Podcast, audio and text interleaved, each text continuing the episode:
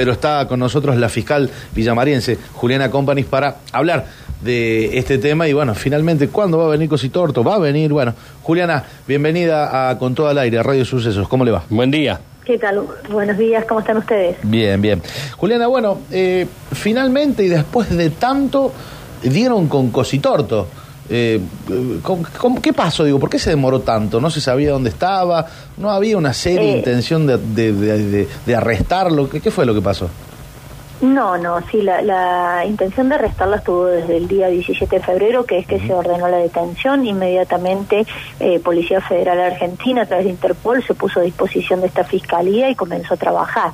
Hay que tener en cuenta que nosotros teníamos el ingreso de él en Colombia como último destino, que él se retira antes de, de la orden de detención, por lo tanto entra legalmente a Colombia y eh, se lo empezó a buscar en Colombia entendiendo de que de que podía llegar a estar ahí hasta que eh, hace un mes más o menos se detectó que había tra- se había trasladado ilegalmente había ingresado a República Dominicana y a partir de ahí se comenzó a trabajar en República Dominicana.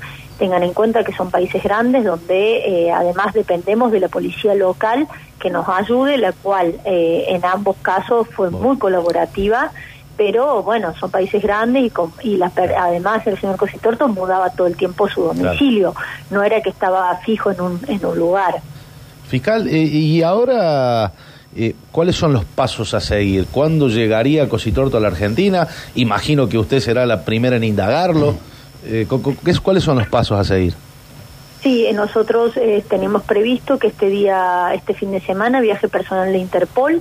Eh, tenemos conocimiento que República Dominicana quiere deportar al señor Cositorto por haber entrado ilegalmente a su país. Claro. Más allá de eso, Cancillería está trabajando con todo un convenio de colaboración que tiene para hacerlo lo más rápido posible.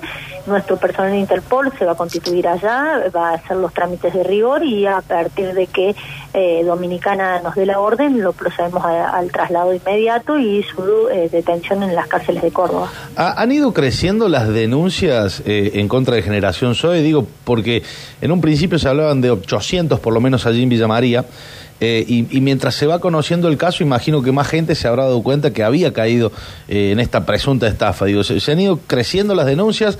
¿Se ha de alguna manera aplanado?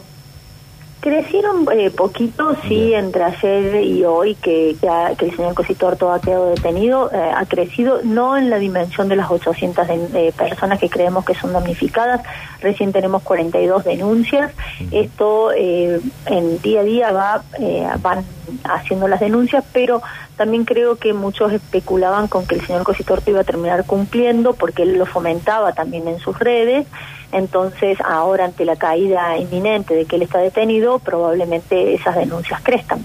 Bien, y, y la última, fiscal.